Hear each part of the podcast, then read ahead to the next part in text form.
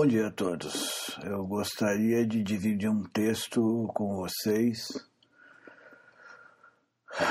muito interessante pela época que estamos vivendo hoje. Que época que estamos vivendo? Novas possibilidades de estarmos juntos agora virtualmente.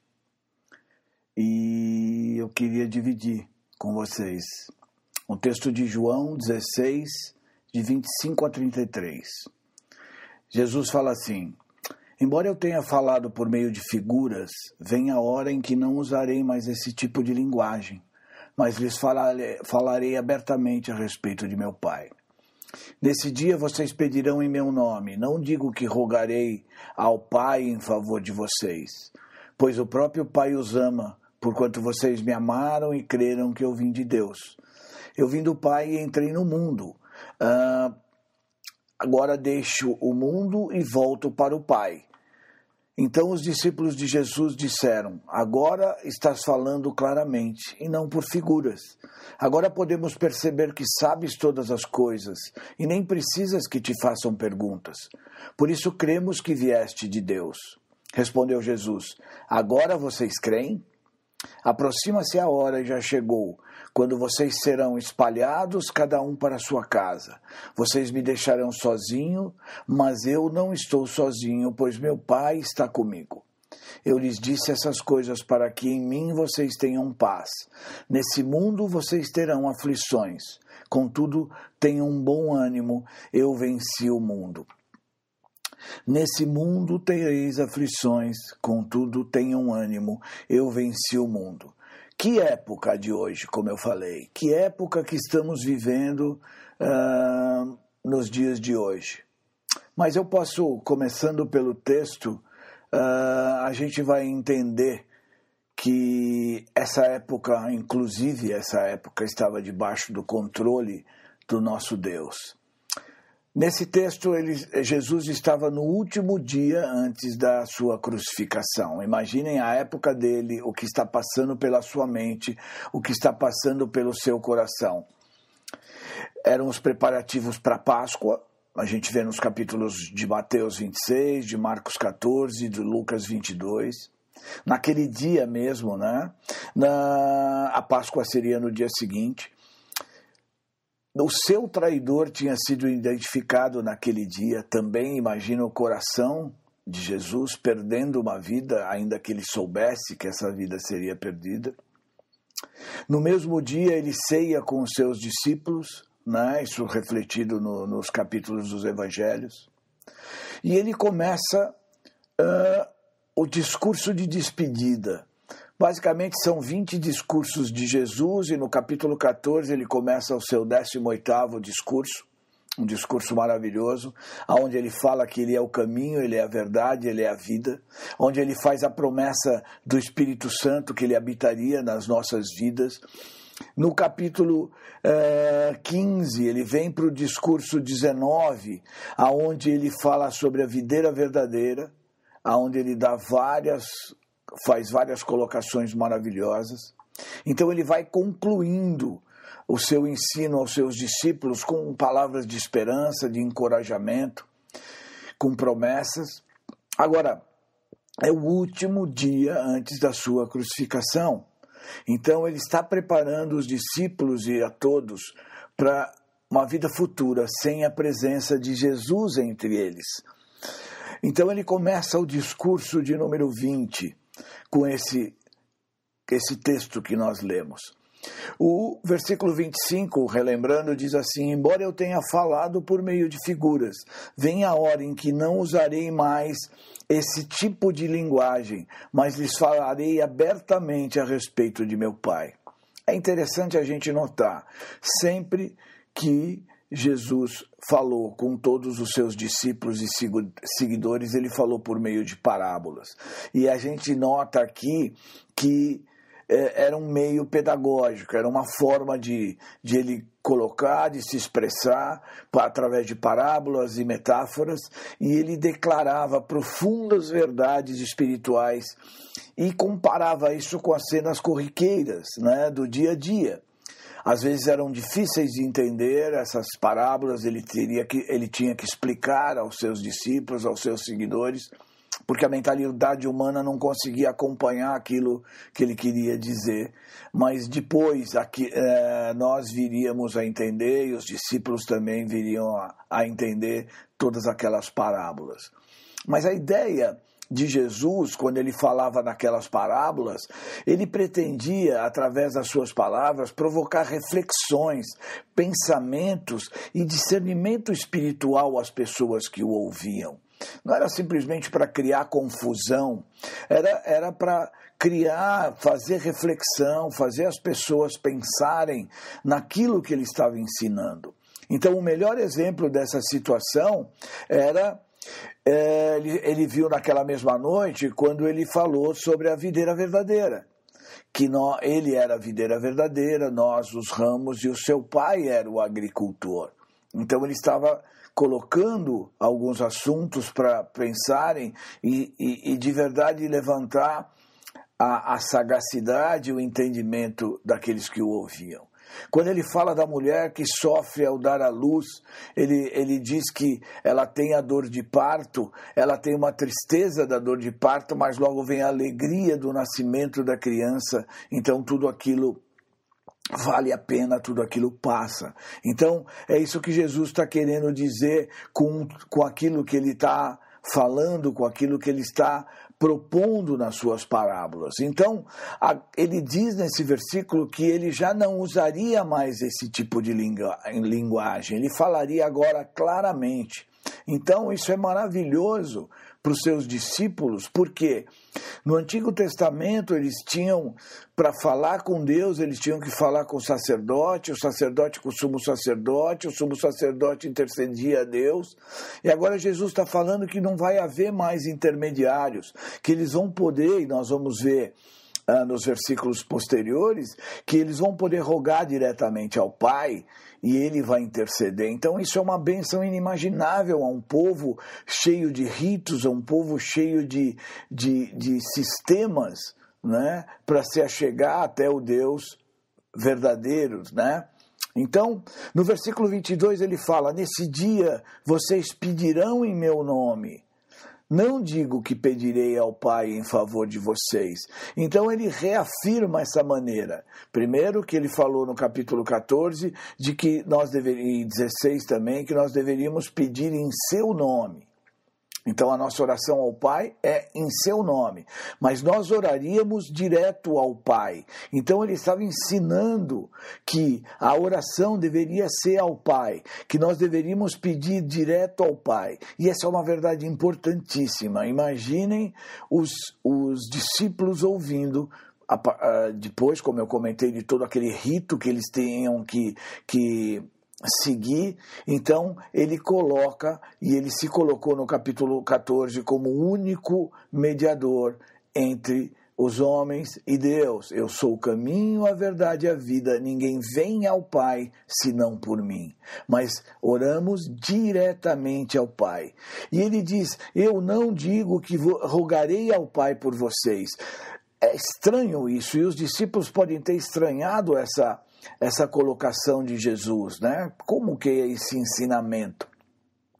Mas uh, o que ele está falando aqui, ele não está se opondo a orar por eles, muito pelo contrário, o que ele está dizendo é que eles vão orar ao Pai, posteriormente ele fala no, uh, uh, com, através do Espírito Santo, ele intercederia por nós. O que ele coloca no capítulo 14 é que, que se ele não fosse o Espírito Santo, o Consolador não viria. Então, ele está colocando aqui que nós oraríamos e os discípulos orariam ao Pai e ele rogaria Uh, por nós. Nós oraríamos diretamente ao Pai e Ele estaria intercedendo ao Pai por nós. Então Ele estaria ao lado de Deus intercedendo por nós, mas que nós poderíamos falar diretamente com o Pai. Ele veio nos dar acesso direto ao Pai. Embora a gente saiba pelas cartas posteriores aos evangelhos de que a gente tem Jesus sentado à destra de Deus, intercedendo por nós, como diz 1 João, ele, ele intercede por nós e, e em Hebreus fala que ele é o único e perfeito sacerdote. Não existe mais necessidade daquele rito, daqueles sacrifícios que eram feitos para acessar diretamente ao Deus, a Deus. Essa palavra é um, uma bomba na cabeça do, do, do, dos seus seguidores, na cabeça dos religiosos. Por isso que tanta resistência, por isso que tanta dificuldade de entender essa simplicidade. Não existe mais intermediário entre o povo e Deus. Através de Jesus, nós podemos ter acesso direto a Deus. Ele, no versículo 27, ele continua falando: olha, pois o Pai os ama, pois o próprio Pai os ama, porquanto vocês me amaram e creram que eu vim de Deus. Então, ele está revelando aqui o amor de Deus por nós. Ele está falando, o Pai os ama. É importante a gente ver nessa frase que ele está falando que a todos os cristãos, a todos os discípulos e a nós, que nós podemos falar diretamente com Deus porque Ele nos ama. Essa é a nova aliança.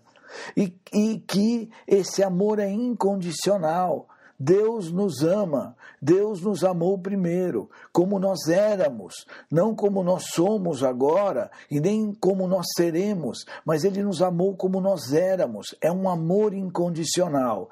E esse amor, a certeza desse amor, Jesus coloca que vai nos dar essa segurança de passar até por aflições, de passar por, por, por tribulações. Agora, o ponto aqui desse versículo é: o Pai nos ama. A pergunta é: por que Ele nos ama? O que, que nós tínhamos?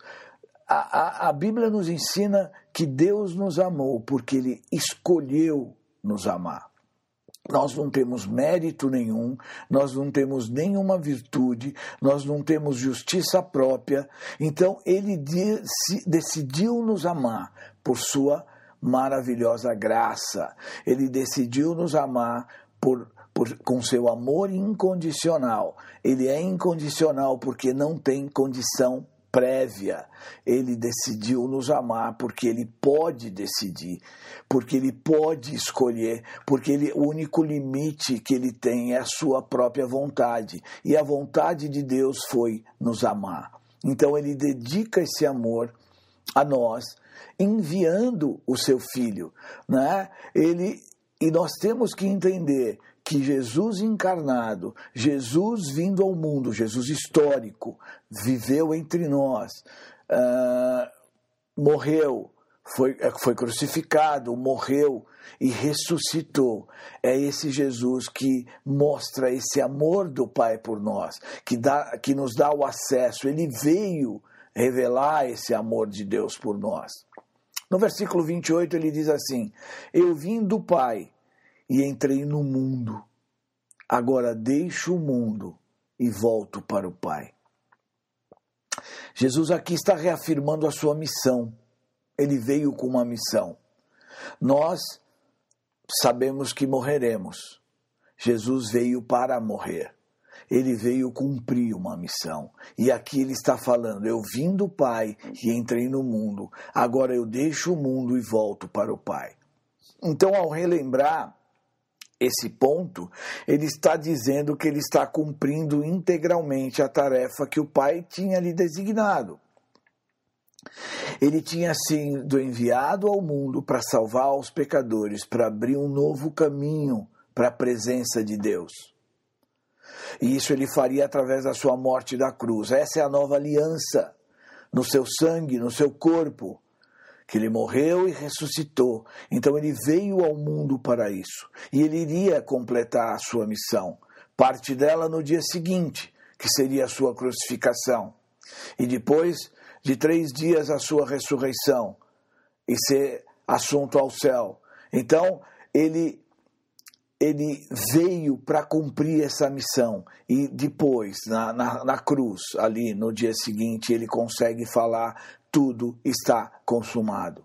Então a nossa salvação é entender essa missão de que ele veio ao mundo para nos trazer salvação, para nos trazer essa essa possibilidade de um relacionamento com o Deus Todo-Poderoso e de falar com Ele no nome de Jesus. No versículo 29, depois dessa revelação de Jesus, eles falam assim: então os discípulos de Jesus, a palavra diz assim: então os discípulos de Jesus disseram: agora estás falando claramente e não por figuras. Então, Jesus sempre fez revelações progressivas. Era, fosse por parábolas, sempre ele estava revelando progressivamente. Por quê? Porque não havia entendimento para absorver todo o seu uh, conhecimento, tudo aquilo que ele devia falar. Um certa vez ele falou: Se eu vos falo das coisas terrenas e vocês não entendem, quanto mais se eu falar das coisas espirituais, das coisas celestiais. Agora, logo depois da sua morte, com a vinda do Espírito Santo, nós entenderíamos as coisas de uma maneira mais completa. Foi isso que ele falou aos seus discípulos. Então, os seus discípulos começam a reconhecer que ele estava uh, falando agora diretamente a eles. Ele estava revelando profundas verdades e estava revelando que ele iria para o Pai, que ele iria voltar para o Pai. Então, esse grau de entendimento e grau de compreensão deles estava aumentando a, a, na medida que Jesus estava indo para o seu final, para a consuma, consumação da sua missão. Então, eles tinham uma dificuldade profunda.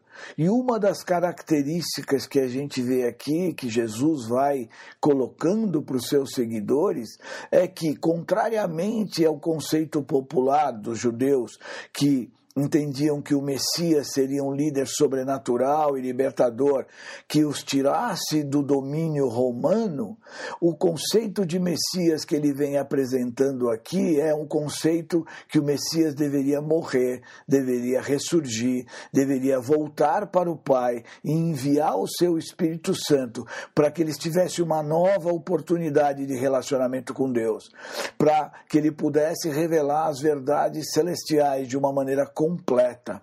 Então, ele era o Messias proclamado, previsto, profetizado no Antigo Testamento.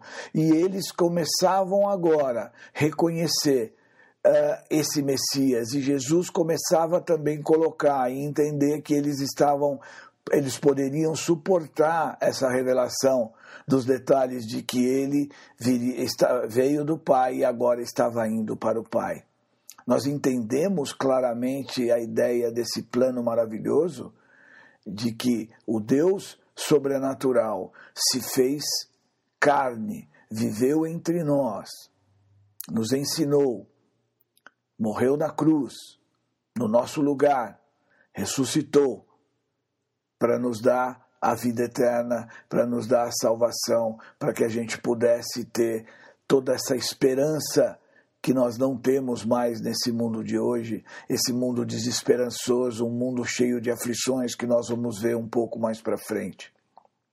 No versículo 30, os, ele, os, os, discípulos dizem assim: agora podemos perceber que sabes todas as coisas uh, e que nem precisas que te façam perguntas, por isso cremos que vieste de Deus. Jesus sabia todas as coisas. Os próprios discípulos estão começando a entender isso.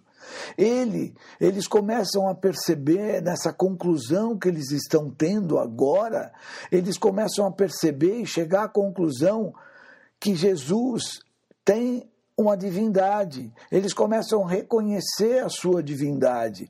Eles começam a reconhecer a sua onisciência. Eles começam a reconhecer que ele ele tem todo o poder, apesar de 100% homem, Jesus também foi 100% Deus, sempre. Então, uh, esse próprio conceito de Messias, que a tradição do Antigo Testamento também dizia sobre o Messias, que quando ele viesse ele teria um conhecimento surpreendente para responder às questões que lhe fossem propostas. Isso está colocado em Deuteronômio 18. Então, aí Jesus, eles começam a entender que Jesus tem a divindade de que não precisava ser perguntar as coisas porque ele conhecia e ele conseguia ler os intentos dos corações. Eles começaram a lembrar, eu imagino, dos embates que Jesus teve com os escribas, com os fariseus e com as autoridades religiosas, com as grandes sacadas de Jesus com, com a mulher adúltera Aquele que não tiver pecado, atire a primeira pedra. Ninguém poderia imaginar isso ou dar essa resposta se não fosse o próprio Jesus Cristo, o Senhor da, da, de todas as coisas. Então, e essa capacidade, eu lembro também, foi demonstrada num relacionamento, numa pergunta, na conversa com Nicodemos. Né? Jesus, Nicodemos foi conversar com ele, né? À noite e, e, ele sabia o que afligia o coração de Nicodemos. Nicodemos pergunta a ele e ele responde assim: Jesus, é, é, ele responde: Em verdade, em verdade te digo que se alguém não nascer de novo, não pode ver o reino de Deus. Não foi isso que, o, o que Nicodemos perguntou, mas Jesus respondeu e tocou o âmago da questão e supriu a necessidade interior e da, da, da necessidade uh, da alma de Nicodemos. Tanto a gente vê isso suprido que logo depois nós vemos que Nicodemos se tornou um discípulo de Jesus. Então, nesse verso 30, ele, eh, os discípulos colocam: Por isso cremos que, de fato, vieste de Deus. Ora, Diante desses fatos, diante de três anos de evidência, os discípulos fazerem essa afirmação confirma de verdade o entendimento agora que eles estavam tendo. Repito a pergunta: nós cremos que Jesus foi esse enviado de Deus? Nós precisamos crer no coração e entender essas instruções que ele deixou, porque isso é um desafio para nós. No versículo 31, respondeu Jesus: Agora vocês creem? Eu entendo que essa pergunta foi feita assim: agora vocês creem? Depois de tudo que eu fiz, só agora? Jesus conhecia os seus discípulos. Ele sabia que aquela confissão deles uh, era uma confissão. Agora nós cremos que viestes de Deus, mas eles não estavam preparados para para enfrentar aquilo que viria no dia seguinte. Nós vemos depois, pelo desenrolar dos textos, que eles não estavam preparados para enfrentar o que viria no dia seguinte, a sua morte, a sua ressurreição. Eles não, uh, não tinham o entendimento disso. Mas aí a pergunta que eu faço é: em momentos de tormenta, como você lida com os teus medos? Outra pergunta: como não entrar em pânico? Nós precisamos exercitar a fé, que é o que Jesus pergunta. Agora vocês creem? E para lembrar sobre esse ponto da fé, eu gostaria de lembrar de uma passagem, tá? para reforçar esse ponto da fé, eu gostaria de lembrar de uma passagem que ocorreu em Lucas 8, de 22 a 25, de Jesus e os seus discípulos, vou ler o texto, diz assim: Certo dia Jesus disse aos seus discípulos: Vamos para o outro lado do lago. Eles entraram num barco e partiram. Enquanto navegavam, ele adormeceu abateu-se sobre o lago for, um forte vendaval, de modo que o barco estava sendo inundado e eles corriam para o grande uh, para, eh, corriam um grande perigo, perdão. Os discípulos foram acordá-lo, chamando, clamando: Mestre, mestre, vamos morrer. Ele se levantou e repreendeu o vento e a violência das águas. Tudo se acalmou e ficou tranquilo. E Jesus pergunta assim: Onde está a sua fé? Amedrontados e admirados, eles perguntaram uns aos outros: Quem é este que até os ventos e as águas dá ordens e eles lhes obedecem? Tem pessoas que dizem assim: Olha, eu gostaria de ter a tua fé, eu gostaria de ter a fé como Davi, como Daniel, como Jó. Eu não tenho fé. Não é assim que funciona. Jesus não pergunta, não, afirma, vocês não têm fé. Ele pergunta, onde está a sua fé? E eu complemento, se eu posso fazer isso, a tua, a tua fé está baseada em quê? Ou em quem? O importante de entender esse texto é que o foco da nossa fé tem que estar em Jesus não no, nas circunstâncias ou na tormenta que os discípulos estavam vendo e com medo, em outras pessoas, na sua própria condição de resolver os problemas, ou em filosofias, ou em crenças religiosas, ou religiões que dizem e prometem coisas, ou coisas também. O foco da nossa fé tem que estar na pessoa de Jesus. É isso que garante, é essa a pergunta de Jesus: onde está a sua fé? E a hora que ele fala isso, os discípulos ficam uh, entre eles perguntando: quem é este? Esse é o foco da fé que eles deveriam ter. Esse episódio do barco e, dos seus discípulos ocorreu aproximadamente um ano e meio antes desse dia anterior à, à, à crucificação. Então, a, a, coloco de, mais uma vez o versículo: Respondeu Jesus, agora vocês creem? Depois de tudo que eu fiz, só agora? O milagre dos pães, todos os milagres que Jesus, que Jesus fez? E a maior tempestade estaria por vir para eles.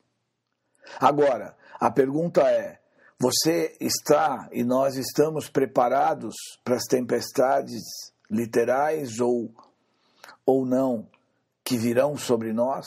Aonde está baseada a nossa fé? Qual é o foco da nossa fé? É uma religião? É um rito? São pessoas? São filosofias? São ditados.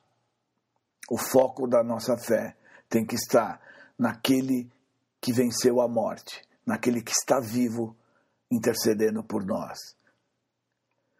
Versículo 32 ele diz assim: Aproxima-se a hora e já chegou, quando vocês serão espalhados, cada um para sua casa. Vocês me deixarão sozinho, mas eu não estou sozinho, pois o meu Pai está comigo. Jesus expõe a sua solidão aqui, que estava chegando, que ele iria ficar aparentemente sozinho na cruz, nesse caminho. Ele fala que os seus discípulos o abandonariam e voltariam para suas casas, e isso realmente foi confirmado pouco tempo depois nos textos de Mateus 26, de Marcos 14. Jesus foi abandonado pelos homens, pelos seus amigos mais íntimos. Mas ele diz aqui nesse versículo que ele não estaria só. Ele diz ali naquele versículo que o Pai estaria com ele, na sua prisão, no seu julgamento. E esse é o ensinamento de que o Pai está comigo. E ele fala, Jesus, eu estarei convosco até a consumação dos séculos. Nós não estamos sozinhos nas situações. E ele termina esse discurso trazendo aquilo que o nosso coração deseja. Ele fala assim no versículo 33: Eu lhes disse essas coisas para que em mim vocês tenham paz. Nesse mundo vocês terão aflições. Contudo, tenham bom ânimo, ou tenham ânimo, eu venci o mundo. Caminhando para a morte, caminhando para a crucificação, ele ainda diz: eu lhes disse essas coisas para que vocês em mim tenham paz. Nesse mundo vocês terão aflições. Contudo, tenham ânimo, eu venci o mundo. Ele sabia a morte que ele iria enfrentar. Ele estaria, ele estava levando sobre si o pecado do mundo. Ele estava levando sobre si aquilo que mais Deus odeia e aquilo que Deus rejeita, que é o pecado, e que é o que nos uh, bloqueava bloqueava o nosso relacionamento com Deus, ali ele estaria na cruz, religando a Deus conosco. Mas mesmo assim, nesse último dia, ele está preocupado com seus discípulos e vem e promete paz. Ele fala das aflições, nesse mundo terão aflições, ainda que haja tempestades literais ou não ao nosso redor, ainda que nós tenhamos que enfrentar tribulações, ele vem dizer que a paz pode controlar o nosso coração, pode controlar nossas emoções. No capítulo 14, versículo 27, ele deixa um versículo que desde a minha conversão eu tenho a, a, tido como algo maravilhoso, uma revelação de Deus maravilhosa. Ele fala assim: Deixo-lhes a paz, a minha paz lhes dou não a dou como o mundo a dá. Não se turbe o seu coração, nem tenham medo. Eu, antes de me converter, o que eu mais buscava era paz, e eu não tinha paz do meu coração. Busquei em várias situações de drogas, de sexo, de tudo que poderia imaginar. Mas eu buscava paz, e o mundo não conseguiu me dar essa paz. E aí eu me encontro com esse versículo: Deixo-lhes a paz, a minha paz lhes dou. Não dou como o mundo a dá. Não se turbe o seu coração, não tenham medo. Em Isaías diz que o ímpio não tem paz, por isso que eu não tinha paz. Ninguém sem Jesus tem paz. Esse, no nosso nível individual, essa paz assegura que bem no meio dos problemas, ele dissolve o medo. Não tenham medo, não se turbe o seu coração.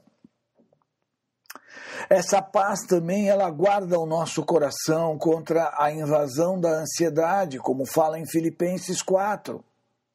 Essa paz arbitra no nosso coração para manter a harmonia entre nós, como fala em Colossenses 3. No mundo tereis aflições. Quais as aflições que nós estamos tendo no meio de uma pandemia? Perdemos uma pessoa da família ontem, o Antônio Carlos Cirelli, sogro da minha filha, amigo há 30 e poucos anos, vítima do Covid-19. Quais são as aflições que, nos, que, que abatem a nossa alma? Podemos estar opressão, essa, esse isolamento pode trazer felicidade e um maior relacionamento dos pais, filhos e, e parentes, mas pode trazer problemas de abusos, de violência doméstica. Qual que é o problema? Tribulação, quais são as tribulações? Qual é a angústia da tua alma ficar dentro de casa o tempo todo? Só Jesus e a sua paz pode nos dar a esperança de que Ele está no controle. Quais são os dilemas? Problemas econômicos todos enfrentaremos daqui para frente, não só aqui, no mundo inteiro.